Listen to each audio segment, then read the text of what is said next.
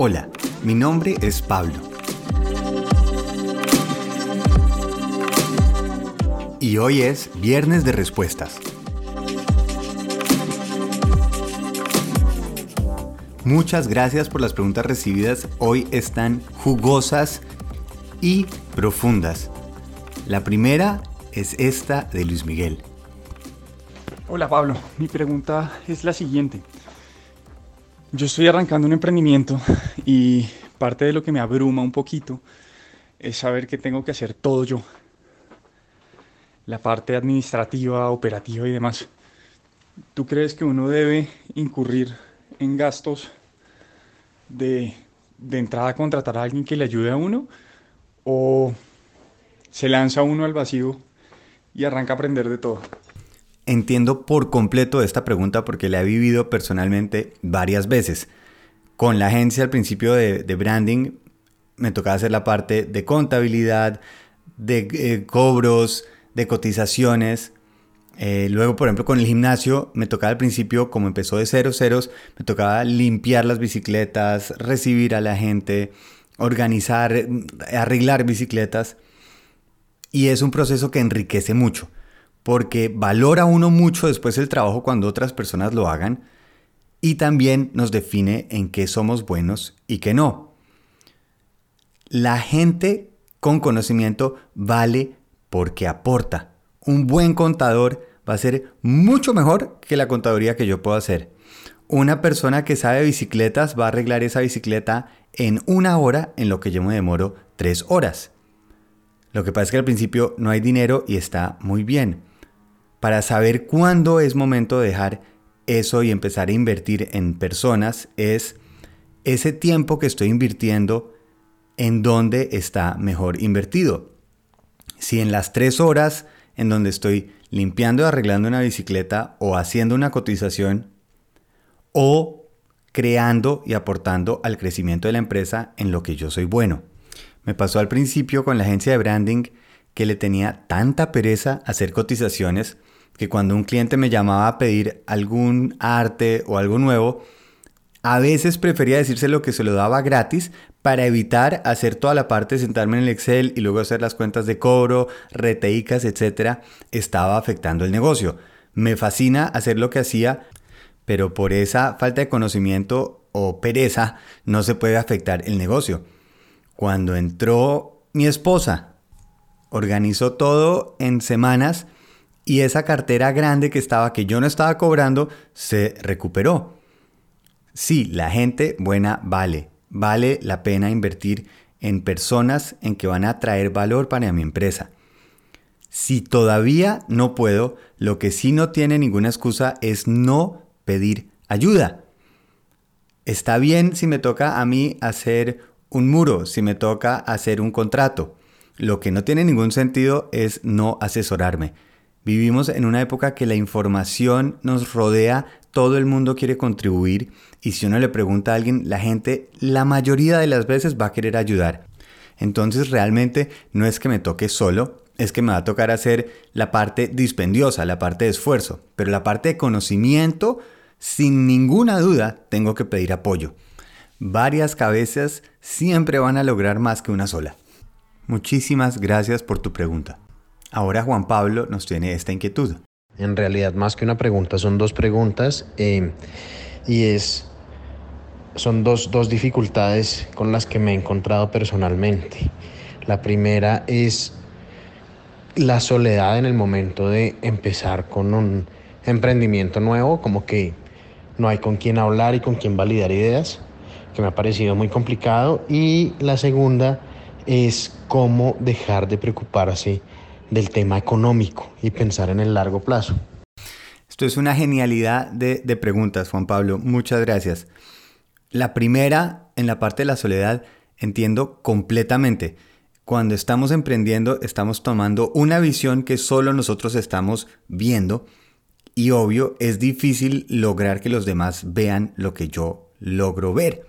Y esta soledad no se trata de no tener gente alrededor mío, porque todos lo tenemos afortunadamente, es la clase de feedback, de retroalimentación que queremos recibir. Y ahí es donde empieza ese problema, porque no todos los comentarios y opiniones son igual de valiosos. Una persona que no ha emprendido, una persona que prefiere irse por lo seguro o simplemente no tiene la información que nosotros tenemos, no es la misma opinión que alguien que haya vivido la experiencia o se maneja en la industria o tiene las capacidades y conocimientos que yo necesito. Así que yo necesito dos tipos de audiencias. Una que es con las personas que admiro y que están viviendo el mismo proceso de crear. Y entonces podemos compartir esos miedos, podemos ayudarnos entre todos, podemos generar un networking. Y las otras son el practicar el discurso. Cuando yo quiero decir de qué se trata lo que voy a hacer, lo mejor es que lo diga constantemente, constantemente a todo el mundo Así a veces uno los chifle, pero es lo que va a ayudar a que yo entienda qué estoy diciendo, cómo reacciona, cómo pulo ese discurso de qué soy y qué represento.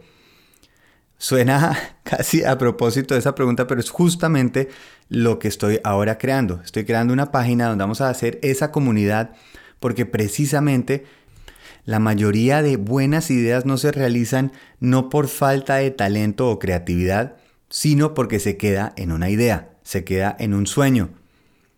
Cuando nos rodeamos de gente que está haciendo, creando, nos apoyamos, nos ayudamos y eso es justamente lo que les voy a tener de sorpresa para el otro año, para que Juan Pablo em, podamos seguir y nos acompañemos. Y ahora viene la pregunta del millón de dólares y la respondo con otra pregunta. ¿Para qué estoy montando este negocio, este emprendimiento, esta idea, esta creación. Con las clases y seminarios y conferencias que he dado, usualmente le pregunto a las personas por qué están montando una empresa. El 80% de las personas me responde para hacer dinero. Mi respuesta a eso es, de las 200 marcas que yo he trabajado cuando hacíamos esos talleres de marca y preguntaba a las personas dónde se veían en 5 años, los que me respondían que se veían vendiendo la empresa y viajando o comprándose algo lujoso no llegaron al primer año.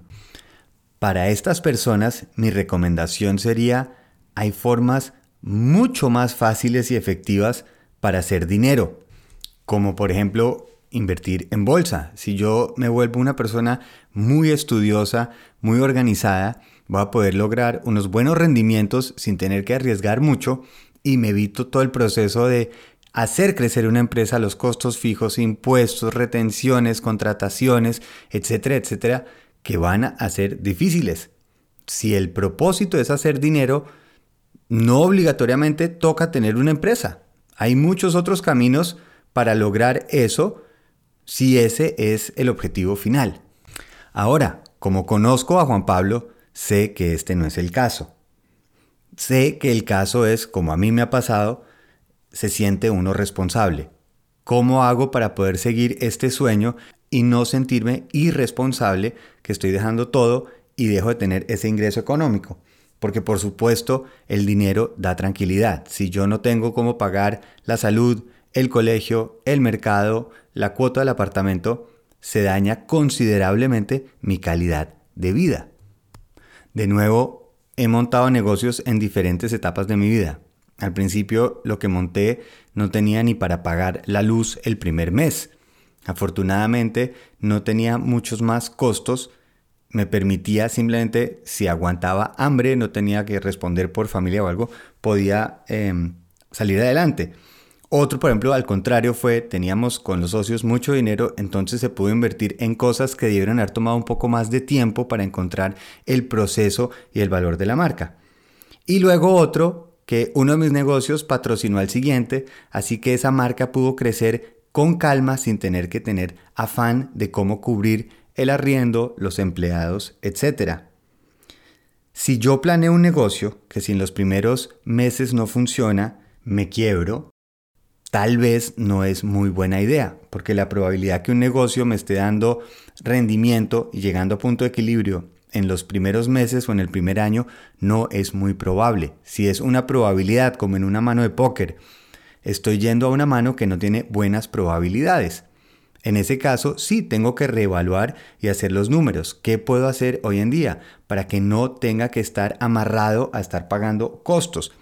Algo que hacía mucho con los clientes de la agencia era eviten, por ejemplo, si necesitan montar una tienda, si necesitan tener varios empleados, busquen en donde no están ahogándose y pataleando y voy a estar enfocado es cómo pago unos costos fijos en vez de cómo hago crecer al negocio.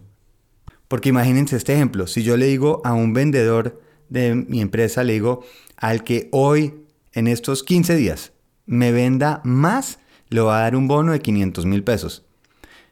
Esos vendedores cuando llegue un cliente le van a llegar como unas hienas y se le van a parar encima y lo van a saturar y van a agotar la marca. El problema es que el dinero nos valida. Si un negocio está siendo exitoso, lo medimos en si le está dando dinero a esa persona. Y si hace dinero, tiene sentido.